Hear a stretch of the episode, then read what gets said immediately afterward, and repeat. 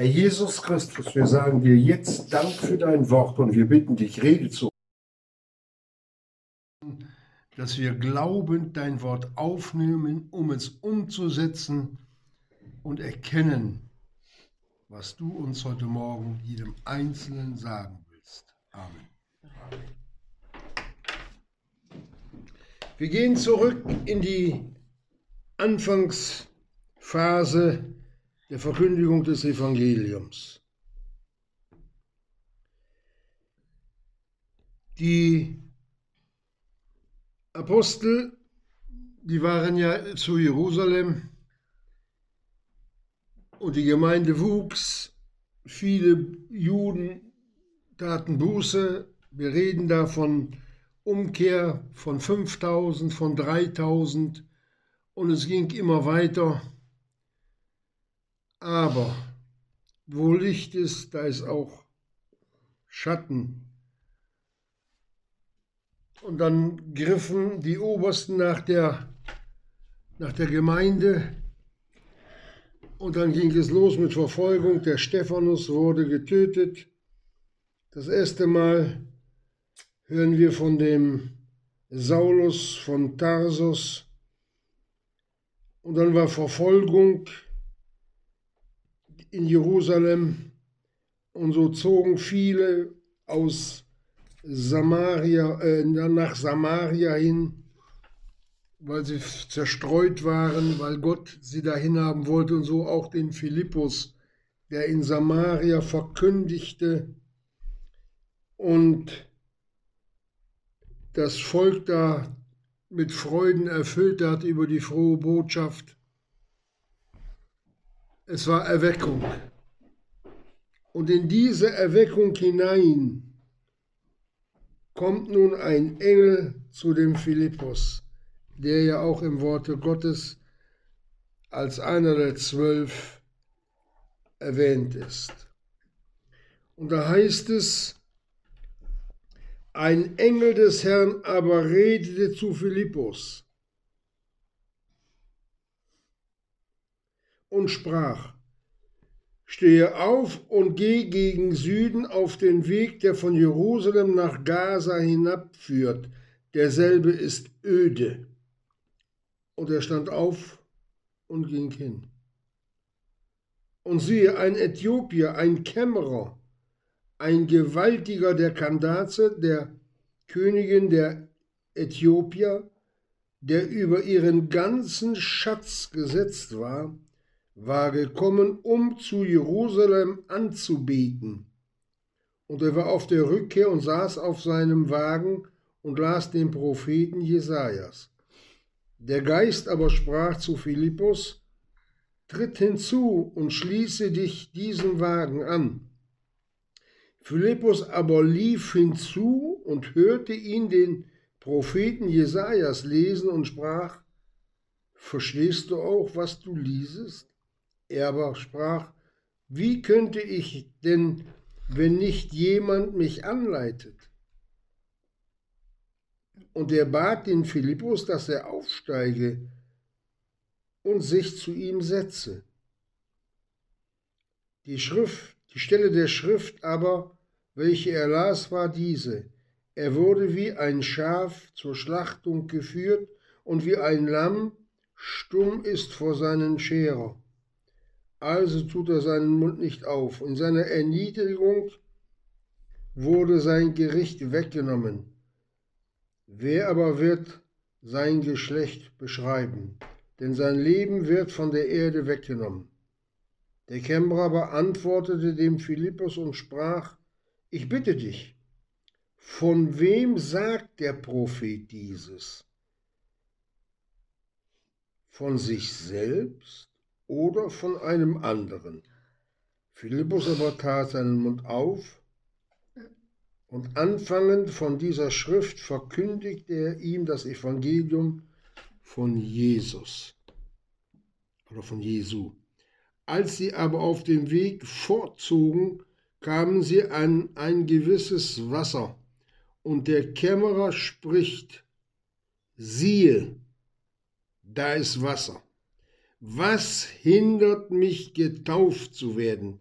Und er hieß den Wagen halten, und sie stiegen beide in das Wasser hinab, sowohl Philippus als auch der Kämmerer, und er taufte ihn. Soweit. Geschwister, diese Geschichte hier hat einen ganz, ganz tiefen Hintergrund, der eigentlich viel tiefer geht, als wir uns das überhaupt vorstellen. Es war, es war Aufbruch dort in Samaria, so wie Gott es dem auch mitgeteilte durch den Herrn Jesus dass das Evangelium über Jerusalem gehen sollte, dann nach Judäa, Samaria und bis an die Enden der Erde. Ein Auftrag, der gewaltig war und doch durch so wenige vollbracht wurde, weil Gott mit ihnen war. Der Philippus, anerkannt in Samaria, weil er vieles tat und das Evangelium verkündigte. Er war ja Zeuge dessen, was in Jerusalem geschehen war. Und er war belehrt und nach den 40 Tagen, die der Herr Jesus nach seiner Auferweckung noch mit seinen Jüngern verbrachte, die waren ja vollgestopft mit Belehrungen über das Kommende. Und der Philippus wusste Bescheid. Und er tat das, was der Herr Jesus auch ihm aufgetragen hatte, in großer Liebe und mit großer Vollmacht. Sonst wäre er nicht so in diesen gesegneten Dienst hineingekommen. Es war einer, der auf den Wink Gottes Acht hatte und nicht wie in einem Selbstbedienungsladen sich da Dinge aussuchte, die er hätte tun können. Und da lesen wir, ein Engel des Herrn, da kommt ein Engel, ein Bote Gottes, kommt zum Philippus, der dort als Missionar nun sehr missionierte, und redet mit dem Philippus. Er nimmt ihn aus diesem Auftrag, aus dieser großen und gewaltigen Arbeit in Samaria heraus. Mit den Worten, stehe auf und geh nach Süden auf den Weg nach Jerusalem, der nach Gaza hinabführt. Derselbe ist öde. Was? Das soll ein Auftrag sein? Einen öden Weg, erstmal, erstmal muss, müssen wir wissen, Samaria und Jerusalem waren ja praktisch wie zwei Staaten, obwohl es Israel war. Die Grenze Samarias nach Jerusalem hin waren etwa 20 Kilometer Luftlinie aber das Land ist ja hügelig. Außerdem wissen wir nicht, ob der Philippus an der Grenze Samarias war. Dann musste er nach Jerusalem hin, über Berg und über Tal und Stock und Stein, und auf, um auf einem öden Weg da auf jemanden zu warten. Das war eigentlich ein Auftrag den wir gar nicht Auftrag nennen würden, durch Unglauben, aber im Vertrauen, dass Gott alles richtig macht und ihn auch genau, da, genau dahin bringt, wo Gott etwas tun will. Da ist er gegangen. Wir lesen das. Stehe auf und geh gen Süden auf den Weg, der nach Jerusalem, nach Gaza hinabführt, derselbe ist öde. Und da heißt es im Vers 26, und er stand auf. Bereit, bereit, sofort im Gehorsam. Das ist ja das, was die Knechte Jesu Christi ausmacht. Sofort im Gehorsam aufzustehen und loszulaufen. Nur einen vagen Hinweis, der Weg, der von Jerusalem hinab nach Gaza, also von Jerusalem hin zum Meer führt. Da musste etwas, etwas Großes getan werden. Philippus wusste nichts, gar nichts. Aber er geht. Er geht auf dem Weg nach Gaza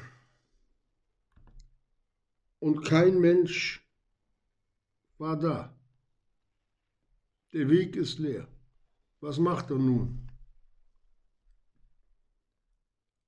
Was würden wir machen? Geduld. Geduld, Geschwister. Vielleicht hat er sich dort auf einen Stein gesetzt und gewartet auf das, was nun kommen sollte. Dieser öde Weg, da war sicherlich keine Allee neben mit Bäumen bepflanzt. Da war auch kein schattiger Bushalteplatz. Da gab es auch keine, keine Trinkbude oder man sagt mal so eine, so eine Pommes frites-Bude, wo man hätte Cola kaufen können. Und obendrein war er noch allein. Was für eine Situation. Das ist Glaubensvertrauen. Mein Gott tut was. Und er wartete. Und solange der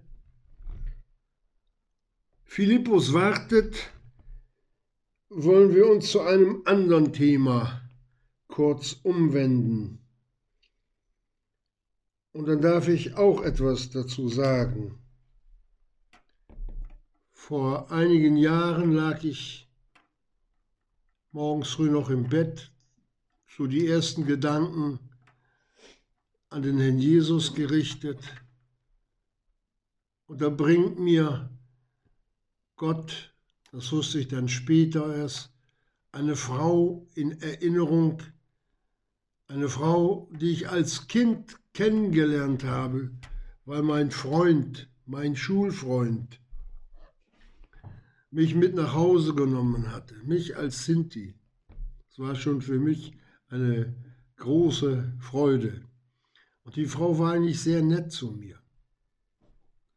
Das kam mir so in den Sinn und dann hatte ich sie nochmal gesehen.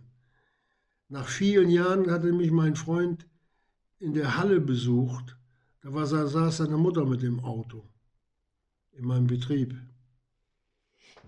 Und jetzt kommt diese Frau immer wieder in Erinnerung und dann redet der Herr und sagt, geh zu ihr hin und führe sie heim. Ja, Jesus, ich mach's. Ich mach's. Aber ich, ich habe es nicht gemacht. Ich habe dann hinterher gedacht, das war Einbildung. Ja, aber wie, wie, wie? Ich weiß nicht. Ich habe es irgendwo von mir geschoben. Ein paar Tage später genau das gleiche, aber jetzt eindringlicher.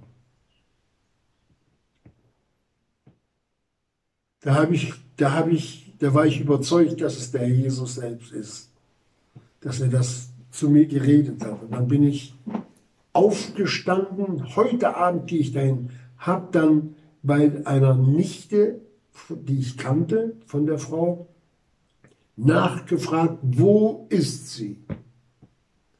Und da hat die mir gesagt, in diesem und jenem Pflegeheim ist sie. Ich bin abends von der Arbeit gekommen. So, dann hatte ich Angst.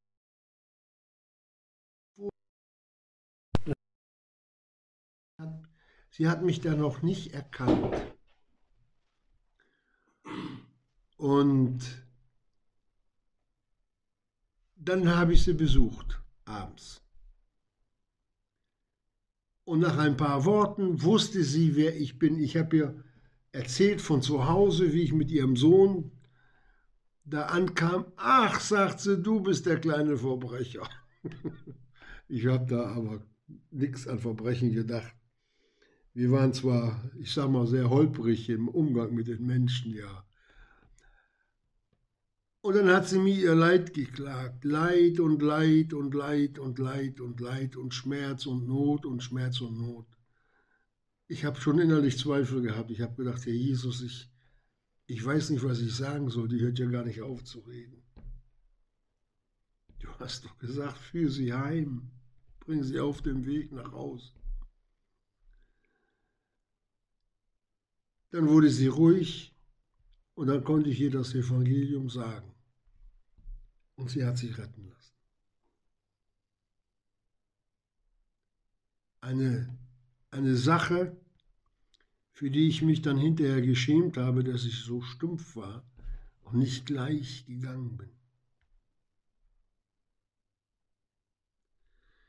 Auf der anderen Seite erinnert mich der Herr Jesus an meinen Freund, der dann aber, als ich angefangen habe nachzufolgen, kam die Trennung. Er ist den Weg des Alkohols gegangen. Er hat mich dann öfters mal draußen auf der Straße bei der Freiversammlung gesehen. Dann rief er rüber, ey Dicker, bist immer noch gläubig? Aber das hat er nicht frech gesagt. Er mochte mich, das wusste ich. Sag ich, ja, Atze, Giovanni hat er richtig geheißen. Und eines Tages, da erinnert mich der Herr Jesus auch an Giovanni. Aber da hatte ich schon was gelernt. Geh hin, sag ihm das Evangelium. Schächergnade. So hat's der Herr mir gesagt.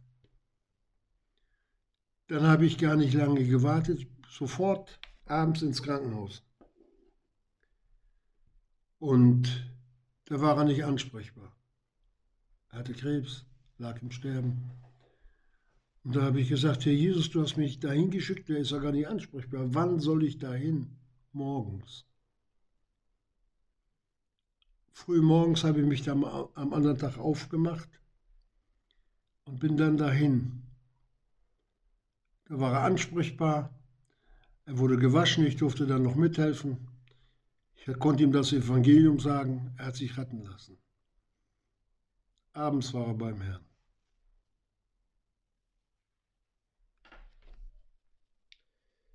Ich durfte lernen, dass man auf den Wink, den der Jesus eingibt, auch gehen soll. Und es ist für mich persönlich, wenn ich das als Zeugnis weitergeben darf, wäre es das Schlimmste für mich auf, hier auf dieser Erde, wenn der Herr Jesus nicht mehr reden würde. Ich könnte noch mehr Sachen erzählen, aber das will ich nicht. Nur um zu ermutigen, dass jedes Reden Jesu, sei es persönlich alleine durch den Bruder, durch die Schwester, auch selbst durch Ungläubige, oder über die Verkündigung, dass wir Acht haben sollen, was er zu uns reden will, dass wir bereit sind. Und das nicht nur mal, sondern alle Zeit. So saß nun der Philippus draußen auf dem Weg und da war ja auch keine Waschgelegenheit, der war staubig. Aber er saß dort in Ruhe, erfüllt vom Reden Jesu. Es kommt. Der vertraute dem, der das Nichtsein ruft, völlig. Und da sieht er einen Zug von Menschen und Tieren, und eine, einen Reisewagen, wo dann auch eine Person drauf saß. So ein Reisewagen war ja damals ein Vorläufer vom Auto, nur nicht so schnell. Wenn wir das auch hier so ein bisschen lustig sehen, aber Gott hat etwas ganz anderes geschaut, Geschwister. Was er mit dem Ausdruck, und da müssen wir immer drauf achten, wenn wir lesen, siehe. Wir lesen den Vers 27 nochmal. Und er stand auf und ging hin. Und siehe, ein Äthiopier, ein Kämmerer, ein Gewaltiger der Kandaze, der Königin von Sheba, also ein Äthiopier.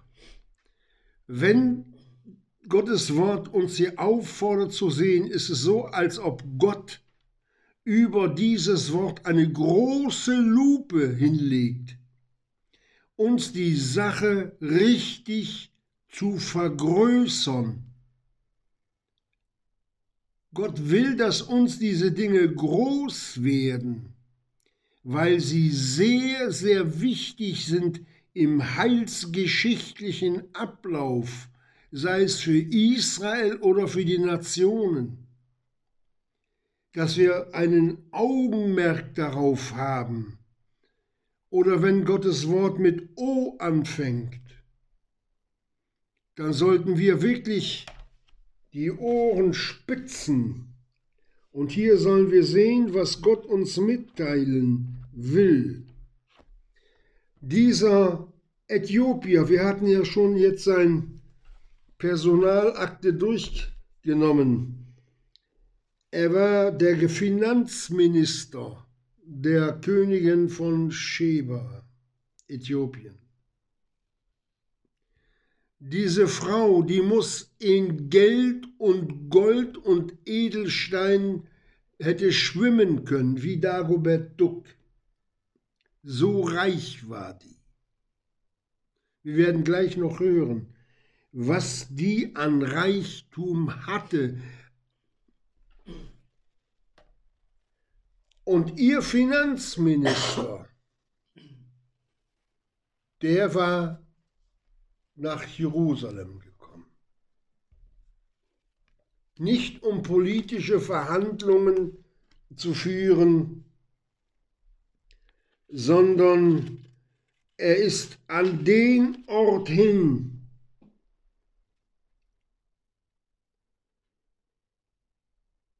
um Gott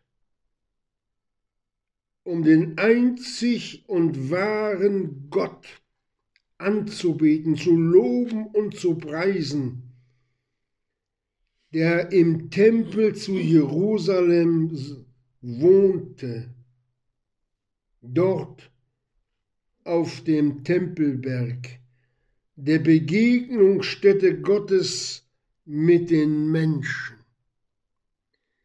Der hatte sich die Mühe gemacht,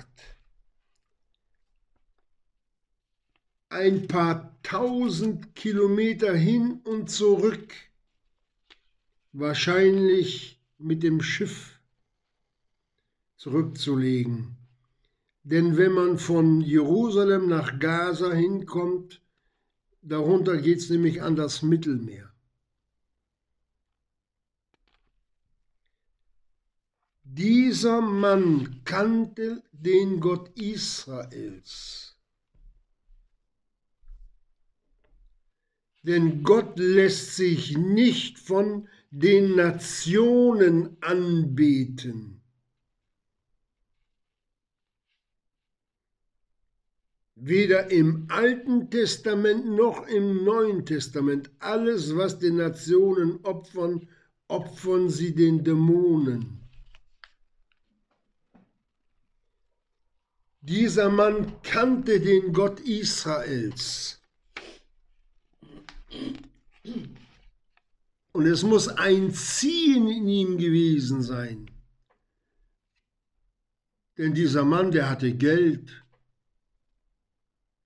der konnte Amüsierung haben, sich mit den Freuden dieser Welt begütern, aber er wollte nach Jerusalem. Er wollte seinen Gott anbeten. Ich sage das ganz bewusst.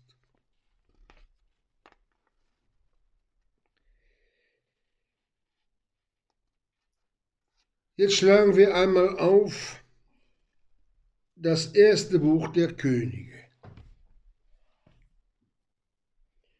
Wir wollen ja auch den, die Herkunft dieses Mannes ein wenig erforschen, weil auch etwas in der Bibel steht und lesen 1. Könige 10.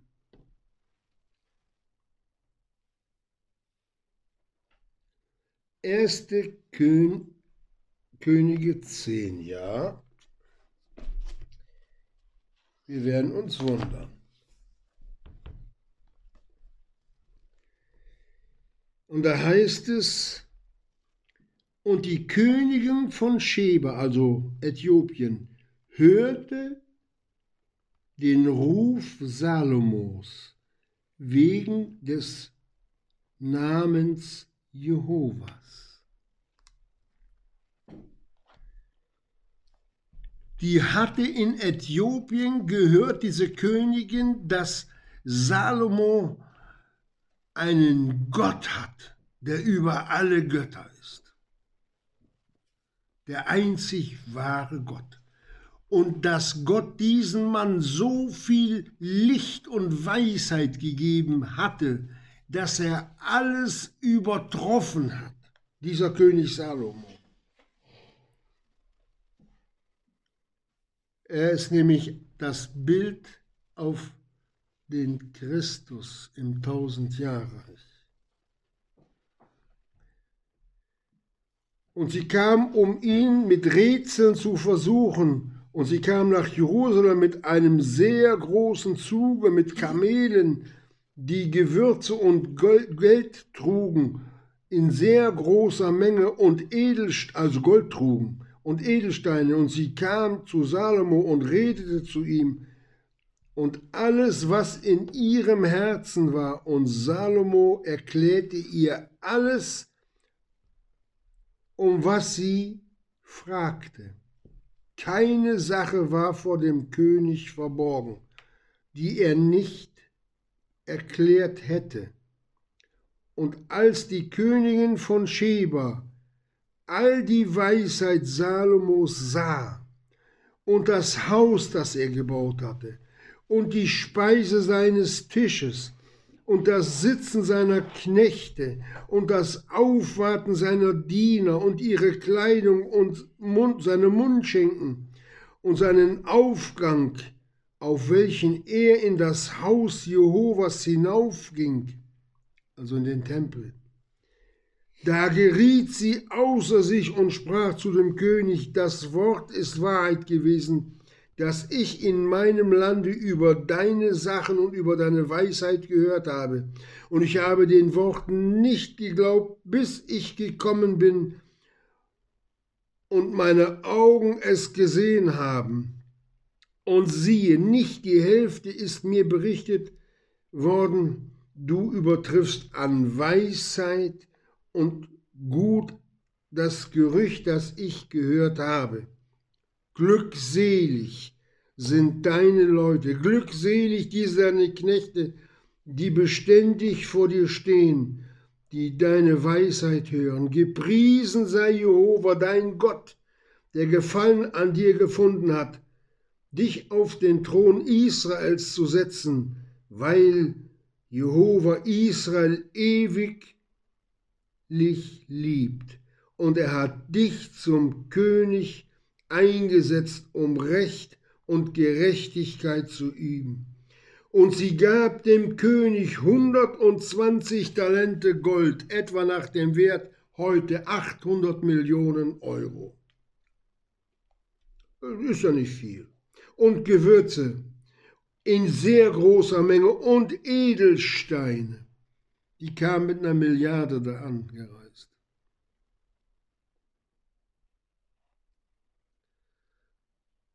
Die Frau die war hin und weg. Über so viel Weisheit, über so viel Größe, die der Salomo auch nicht verhehlt hatte, dass er alles von seinem Gott empfangen hatte. Die Frau, ja, die war,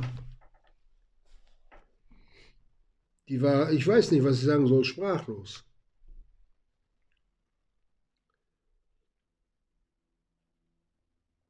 Ich lese weiter.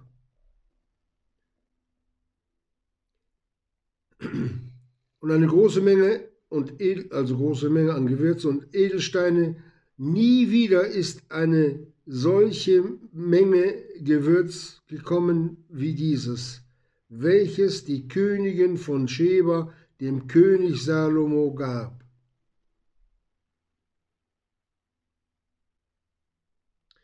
Und jetzt gehen wir auf den Vers 13.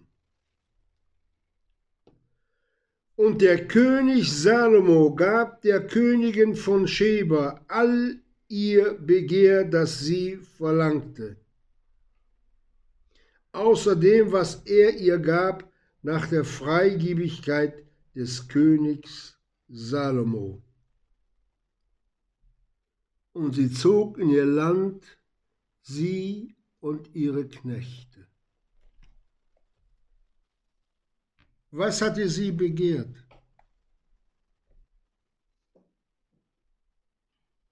Einen Sohn von Salomo.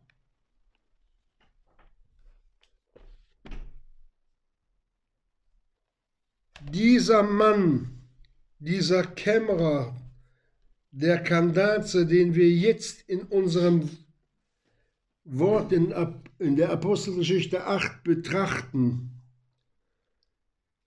ist ein Nachfahre, ein Nachfahre Salomos.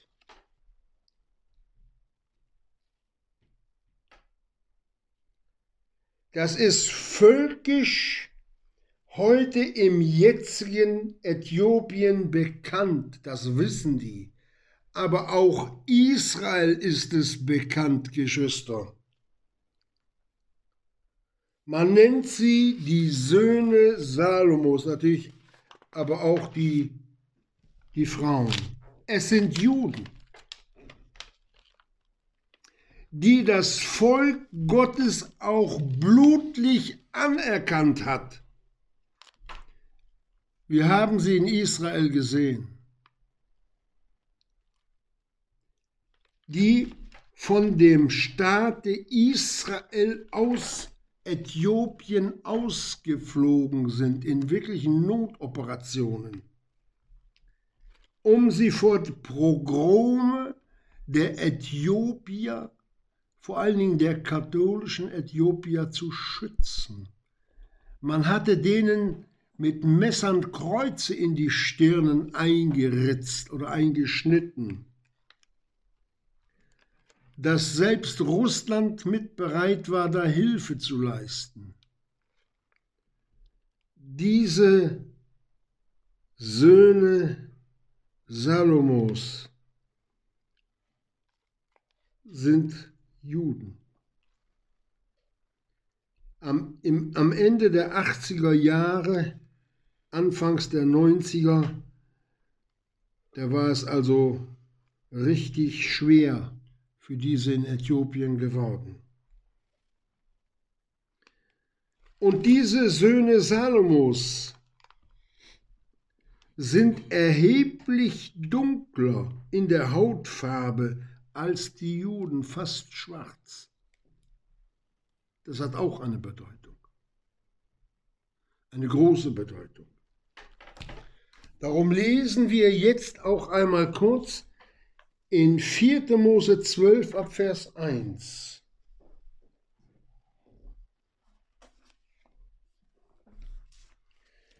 Geschwister, das ist hier reine Prophetie. Da heißt es, und Miriam und Aaron redeten wieder Mose. Die beiden Geschwister Mose äh, Miriam und Aaron waren ja Brüder und Schwester von Mose. Der Mose hatte in ihren Augen eine schreckliche Tat begangen. Was denn?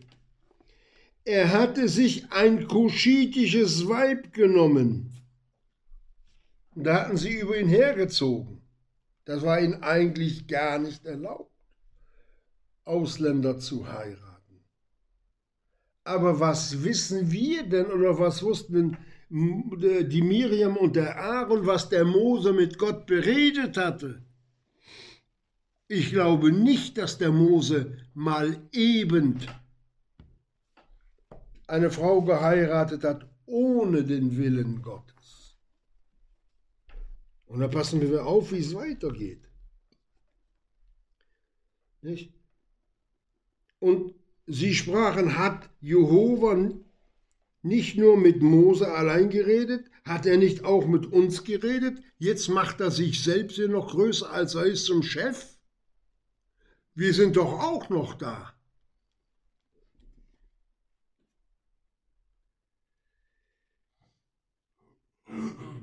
Und Jehova erhörte es.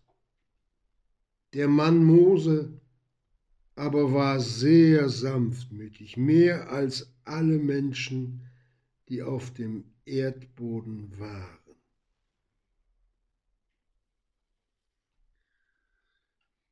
Da sprach Jehova plötzlich zu Mose und zu Aaron und zu Miriam,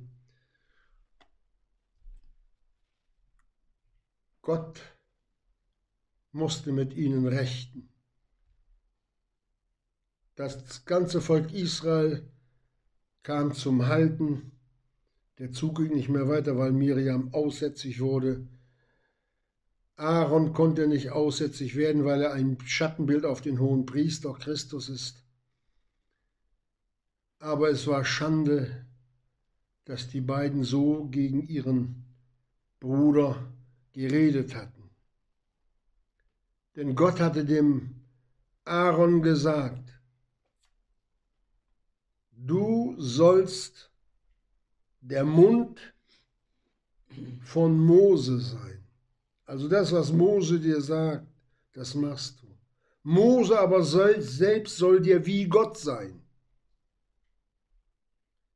Da hatte sich Gott mit ihm so eins gemacht, dass das, was der Mose gesagt hatte, genau so sei, wie, als ob es Gott geredet hätte. Haben wir aber auch im Neuen Testament. Wo es heißt, als ob Gott durch uns ermahnte, lasst euch versöhnen mit Gott. Aber wir wollen jetzt nicht weiter vom Thema abstreifen. Dieses kuschitische Weib des Mose,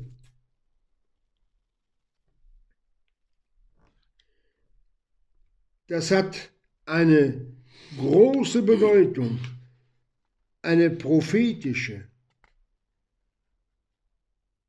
Dieses kuschitische Weib, dieses schwarze Weib, das sind die Söhne Salomos, die Dunklen, die errettet werden.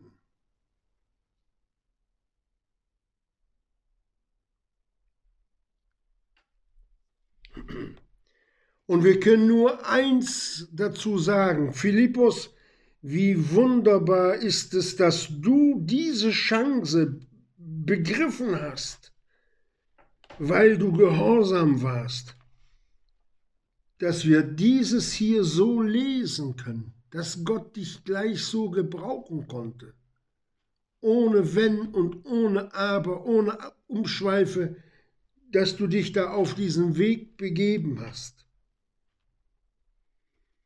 Philippus, du bist ein wirkliches Vorbild für die Christenheit heute und auch für uns.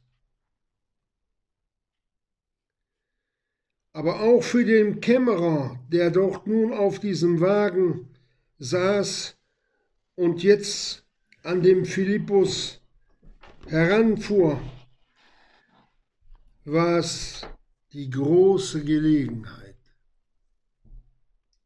dass sich dieses prophetische Wort, was wir vorher behandelt haben, vollzogen hat.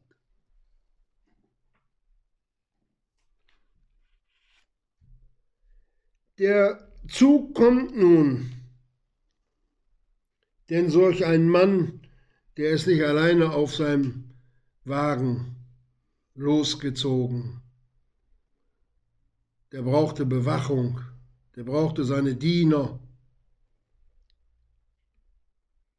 Und da steht nun dieser Philippus, wahrscheinlich noch ein bisschen verstaubt, da am Wegerand.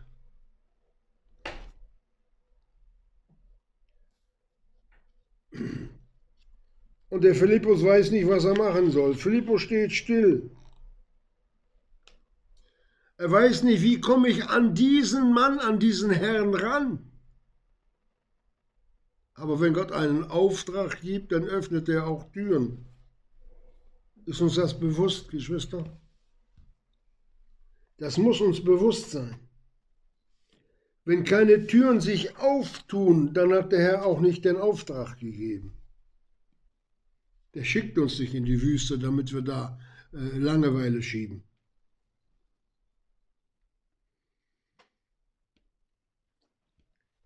Aber dann sagt uns die Schrift, dieser Mann der saß da auf seinem Wagen und er war sehr mit sich beschäftigt, denn er hatte etwas, eine Rolle, eine, eine Rolle mit Wort Gottes, die er sich in Jerusalem mit teurem Geld erworben hatte. Denn Rollen, das waren handgeschriebene äh, Bücher, sagt die Schrift, und die waren sehr teuer sehr teuer. Und es war der Prophet Jesajas. Warum er diese Rolle ausgerechnet gekauft hatte, da konnte nur Gott dahinter stehen. Das waren Führungen. Und er war schon ziemlich weit im Lesen der Schrift, im Kapitel 53. Und da sitzt er da und liest und kommt nicht dahinter. Was meint denn der Prophet damit? Was wir so im Jesaja 53 lesen.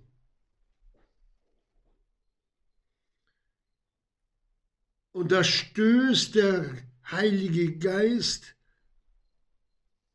den Philippus an und sagt, schließ dich diesem Wagen an.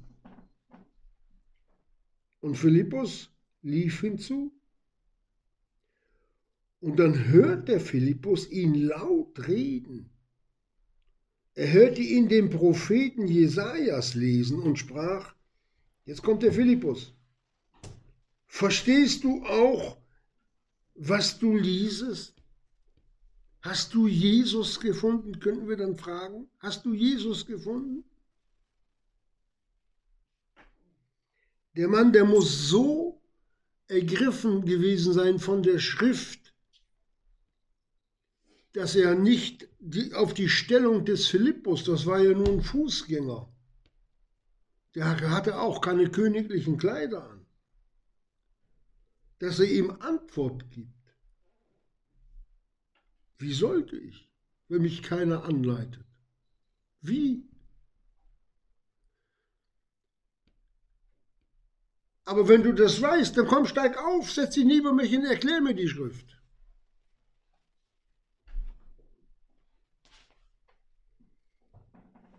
Und Philippus, der setzt sich drauf, auf den Wagen, sitzt neben diesem Mann.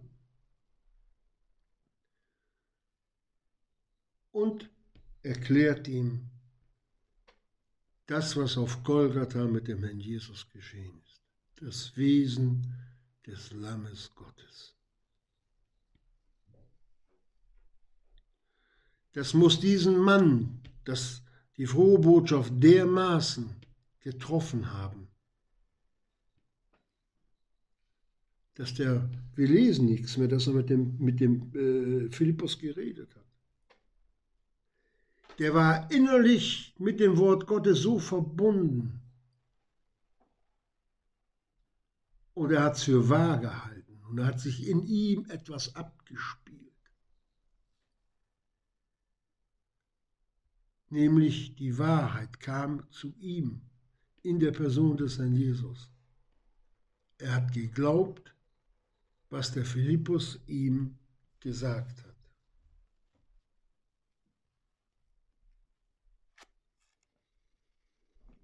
So. Philippus legte ihm die Schrift aus. Und er konnte sie auslegen, Geschwister. Und da heißt es, als sie aber auf dem Wege fortzogen, kamen sie an ein gewisses Wasser.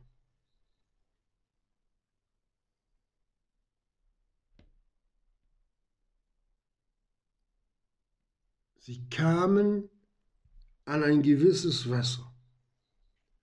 Und der Kämmerer spricht, siehe, da ist Wasser, was hindert mich getauft zu werden? Geschwister, das ist, was in dem davor gegangen ist. Das kann man mit Worten kaum erklären. Wir sehen, dass der Mann, der Mann wusste mehr. Der war nicht ganz unwissend. Er wollte getauft werden.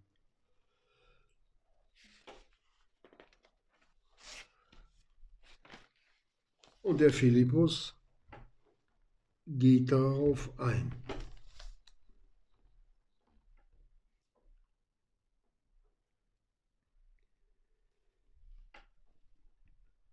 Wie lange dauert es manchmal bei den Kindern Gottes, wenn sie sich haben retten lassen, bis sie dahin kommen, endlich diesen Schritt der Taufe auch zu vollziehen. Die Taufe gehört mit in die Nachfolge, Geschwister. Sie rettet nicht, aber sie gehört dazu. Sie ist das Zeugnis vor der Welt. Und was Taufe bedeutet, wollen wir auch noch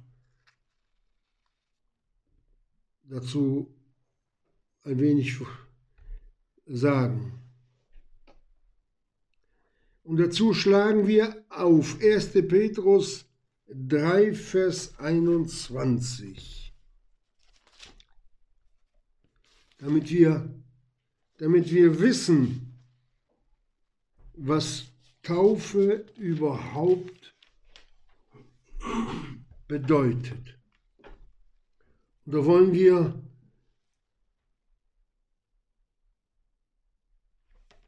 gar nicht viel von anderen Dingen reden, die da sagen, ja, wenn ich getauft bin, sündige ich nicht mehr. Das sind nur noch, laufen nur noch fromme rum. Sündlose. Sündlose Gehopfe.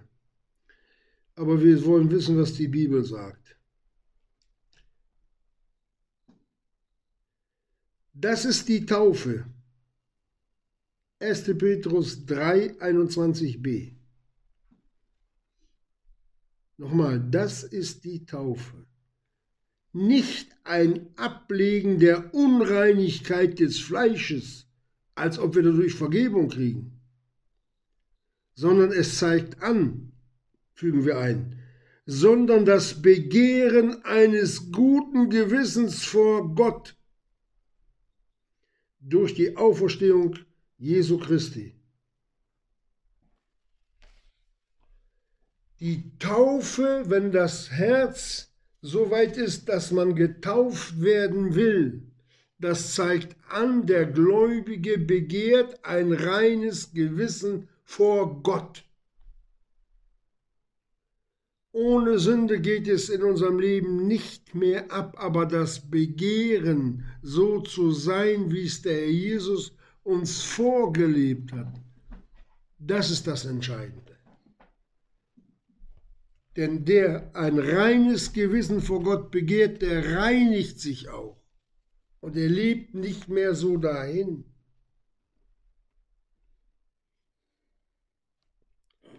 dass uns das auch so richtig ins Herz fällt. In Römer 3, einen Moment, ist Römer 6, Vers 3 ist es.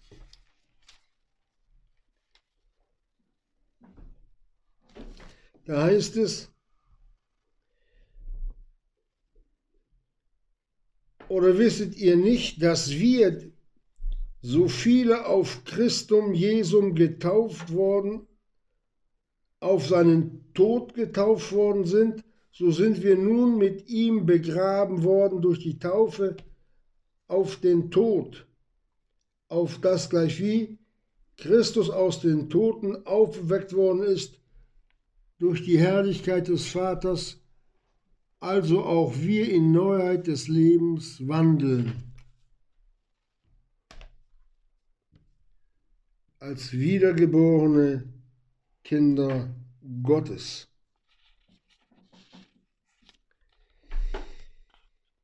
Aber wir sind auf den Tod Christi getauft, sind mit ihm begraben, also gestorben und begraben, werden auferweckt, aber wir leben ja immer noch.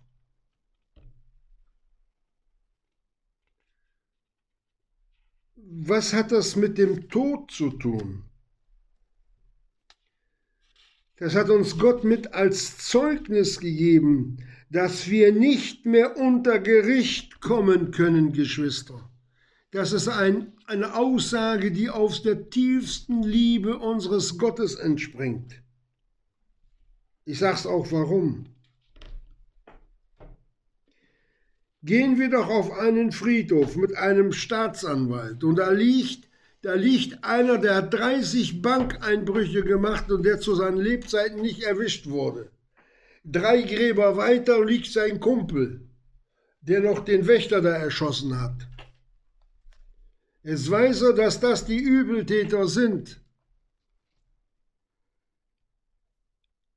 Hätten sie gelebt, hätte sie verurteilt. Wahrscheinlich so lebenslänglich, jetzt aber sind sie tot. Jetzt kann er kein Urteil mehr über sie sprechen. Oder habt ihr schon mal ein Gerippe vor, vor einem Richter gesehen, stehen sehen? Geht nicht. Und so kann auch ein Toter nicht mehr ins Gefängnis gesteckt werden. Er kann auch nicht mehr verurteilt werden. So sind auch wir bei unserer Errettung durch die frohe Botschaft in die Todesgemeinschaft mit dem gekreuzigten Heiland gekommen, dass wir nicht mehr wegen Sünden vor Gottes Gericht erscheinen müssen. Das bedeutet der Tod geistlich. Und das hat der Kämmerer erkannt. Er wollte, er wollte Gott, er wollte diesem Jesus von Nazareth nachfolgen. Er wollte auch in Neuheit des Lebens anfangen, dem Herrn Jesus nachzufolgen. Wir sehen hier in dieser Begebenheit, welch großes Bild uns Gott gemalt hat, Geschwister. Ein riesiges Gemälde uns vor unsere Herzen gestellt. Und wie wir aufschauen können, was so ein Wörtchen macht, wenn es mit dem Wort siehe, wie hier in unserem Textwort in der Apostelgeschichte uns mitgeteilt wurde. Der Kämmerer aus dem Morgenland. Darum ist es wichtig für uns alle Geschwister, wenn wir das Wort Gottes lesen, es immer wieder und immer wieder bearbeiten. Wenn wir einen, einen Wald roden, da werden die Bäume abgehackt. Gut, heute nimmt man große Maschinen, reißt die Wurzel gleich mit raus. Aber früher konnte man die Wurzeln nicht rausreißen. Da ließ man die stehen und im Laufe der Zeit wurden die dann ausgegraben und da wurde es immer weniger. Und da war das ganze Land urbar. Und so sind auch oftmals Dinge, die wir, ja, wie eine Baumwurzel in unserem Leben haben und wenn die beseitigt ist, werden wir auch an der Stelle fruchtbar. Da fällt das Licht genau dahin, wo Gott es haben möchte, auf sein Wort und dann in unser Herz. Dass wir von diesen Begebenheiten lernen, wie wichtig der Gehorsam ist. Jetzt kommen wir noch kurz zu uns, Geschwister. Ja, aber der Herr Jesus hat mir noch nicht gesagt, ich soll da oder dahin gehen. Dann brauche ich das ja auch nicht zu machen. Stimmt. Du brauchst nicht nach Galizien oder nach Afrika gehen. Aber wie viel Mal hat der Herr Jesus schon zu dir in der Verkündigung geredet? Wie viel Mal hast du es zur Seite geschoben oder es nicht für wichtig genommen oder gar übergangen. Ist es denn ein Wunder dann, wenn das der Herr Jesus nicht mehr redet, wenn er dann schweigt? Oder wenn du oder ich als Kinder Gottes uns im Fluidum dieser Welt bewegen? Der Herr Jesus geht nicht in die Diskothek. Der geht auch nicht mit in die Kneipen. Der geht überall nicht mit hin, da wo Sünde ist.